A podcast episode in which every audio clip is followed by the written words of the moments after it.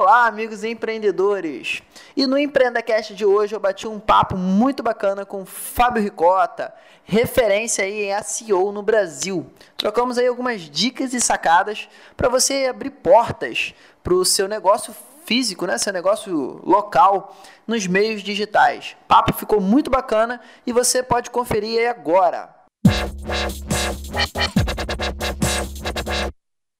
E para falar desse assunto, um convidado mais que especial, referência aqui no Brasil, Fábio Ricota, da agência Mestre. Fala aí, Fábio, beleza? E aí, Mike, tudo bem? Beleza? Tô tranquilo aí? Tranquilidade. E pra gente falar aí desse assunto, né, o SEO, para quais são as, as dicas poderosas, né, os hacks, né, como a gente gosta de falar, que você vai poder implementar aí no seu negócio e ter aí a, o resultado esperado, né, o, alcançar mais clientes, vender mais e melhor, gerar mais contatos, gerar oportunidades de negócios reais para você. Mas aí antes, né, talvez você ainda esteja aí pensando a questão Hoje rola muita confusão aí com fanpage, com YouTube, de se preciso ter um site. Eu vou deixar o Fábio falar um pouquinho aqui, né? Qual é a percepção dele sobre essa confusão que rola aí um pouco sobre dentro do marketing digital, de confusão um pouco das mídias sociais e da questão da importância de ainda assim você ter um site. Legal, Michael. Eu acho que para a gente começar é legal começar com estatística, né? Tem uma estatística do Google dizendo que 25% das buscas no Google são locais. Né, relacionados a alguma coisa local. Né? Então, o pequeno empresário que provavelmente tem um negócio local e que desconfia um pouco da internet está perdendo uma oportunidade muito grande. Provavelmente as pessoas estão buscando o nome do negócio dele na internet, às vezes não encontram nenhuma informação, né? É igual aquela história antigamente quando tinha páginas amarelas, vamos dizer assim, lista telefônica, e você ia procurar o telefone de alguém e não estava lá é a mesma sensação que você está dando para o seu cliente. Às vezes o seu cliente já quer o endereço para ele botar no Waze, para ele poder chegar na sua loja, ou ele indicou para alguém e a pessoa não sabe qual loja específica que é, e você deixa de ganhar mais clientes só pelo fato de você não estar online. Então hoje tem uma página, mínimo uma página, onde a pessoa possa ver o seu endereço, possa, possa ver quais são os seus produtos ou serviços, é, que esteja bem escrita, né, bem detalhada sobre isso, é, faz com que você ganhe mais clientes clientes. Então, às vezes, é, você pode até culpar a crise, mas se você não está fazendo nada né, para melhorar o seu negócio, como por exemplo, é, abrindo mais uma porta, principalmente no digital, você está conivente com a crise. Né? Então, eu gosto muito desse exemplo né? de, de, de mencionar que a gente tem uma grande oportunidade através do Google, assim como a gente tem através do próprio Facebook. Né? As pessoas também buscam nome de negócios dentro do Facebook. Então, às vezes você fala, ah, não vou criar porque uma pessoa está lá para ficar à toa né? no Facebook. Né? Mas lá o detalhe é que também existem negócios locais. É... no Brasil é muito forte já, porque tem gente que vai, visita o lugar faz o que a gente chama de check-in, ou seja, marcação social que ele esteve naquele lugar, pode deixar até review, né? ou seja, falar um depoimento sobre a sua a experiência que ele teve comprando o seu produto. E se ele falar bem, mais pessoas vão ver. Se ele se sua experiência, se a experiência for ruim, é, as pessoas provavelmente não vão voltar. Então, se você tem um serviço bom, um produto bom, nada mais justo que você abrir mais portas, né? Então essa é a linha que eu penso aí para pequenos empresários que podem é, ser ajudados, né? É isso aí. A impressão que eu tenho, Rico, até que é legal você estar tá nas redes sociais e ter também, como você falou, uma página mínima, né, com a informação do seu negócio bem escrita, porque você estando nas redes sociais é como se você tivesse com uma casa alugada, né? Isso. Uma casa alugada é como se você tivesse ali é, morando, mas você, se você quiser levantar uma parede, você vai ter que pedir permissão. No caso ali do Facebook, por exemplo, você tem uma, uma regra pré-definida do que, que você pode ter na página. Você não pode personalizar, você não pode apresentar o teu produto como você, de forma mais como você gostaria. Você tem que seguir um layout padrão já, já construído, uma configuração padrão. E quando você tem um site, você tem a sua casa própria. A sua casa própria você cria as regras, você apresenta como você quer, né? Então é mais ou menos essa linha, né, que a gente tem de, da necessidade de ainda assim ter o, teu site, né? É, eu, eu vou até além nesse exemplo, né? Eu gosto de falar que o Facebook é você estar tá construindo uma casa num terreno alugado, né? Mais forte ainda. Ninguém é louco de fazer isso, né? E tem gente que está fazendo isso simplesmente dizendo, olha, só eu, meu, meu site está no facebook.com/barra o nome da minha empresa, né? Então, eu gosto muito de ter a minha casa no meu terreno, né? Que é o meu próprio site. Então ninguém vai tirar ele, a não ser que eu deixe pagar a hospedagem, né? Aí realmente sai. Mas é, é, é importante para que você tenha a customização, o layout, o seu jeito de comunicação bem alinhado com a tua marca. Já no Facebook, como você mesmo disse, né, Michael? Acho que é, é a linha de que você tem um padrão a ser, a ser seguido e um mínimo de requisito também que as pessoas esperam de você, né? Até a própria rede social espera de você. Então é importante sim ter um site para você poder controlar o usuário quando ele chega lá, que informação que ele pode ver, dar vários detalhes e tudo mais. Enfim, é importante, importante. Bem legal. E aí nessa linha da gente, né, a gente já entende agora que tem que ter um site, uma página mínima bem descrita.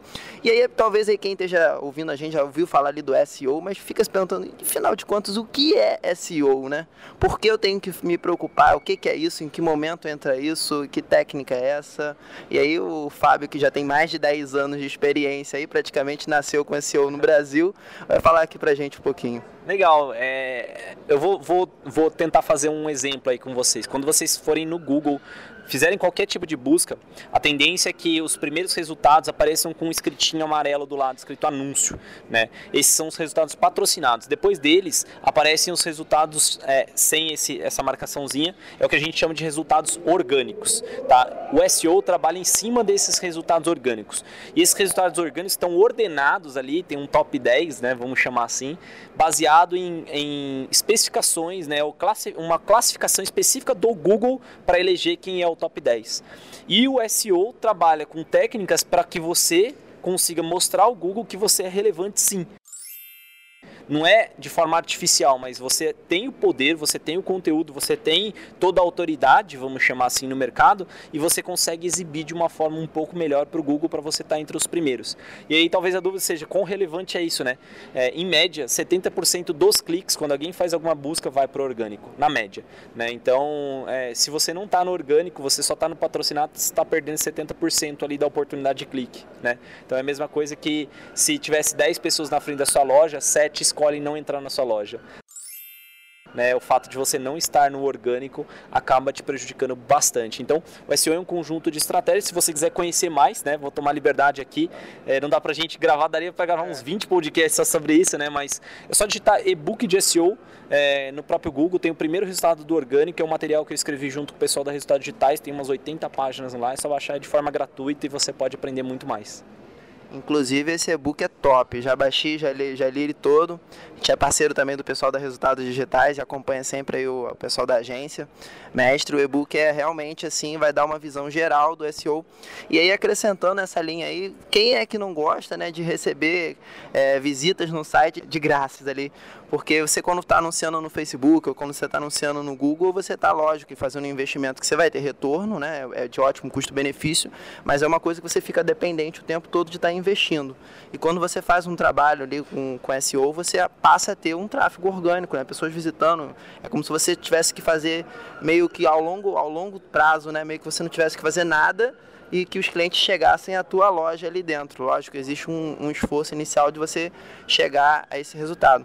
E Fábio, me conta aí quais são assim as suas três melhores dicas assim que você poderia dar para o dono aí de uma loja, de um restaurante, de uma pousada, ranquear o negócio dele é, nas palavras-chave mais importantes para ele ali, né? O restaurante em, né? Que é o uhum. clássico busca de negócios locais. Quais são os hacks aí que você acha que consiga ranquear bem um site em posicionamento orgânico? Legal, Michael. É, eu, eu diria três, né? Primeiro, capriche muito bem no conteúdo da página, ou seja, descrever muito bem o seu negócio. Escrever muito bem o seu negócio não é um parágrafo só. Quando eu falo isso, é bem detalhado, de forma bem inteligente, sanando as, as dúvidas né, básicas de, do, do seu possível cliente.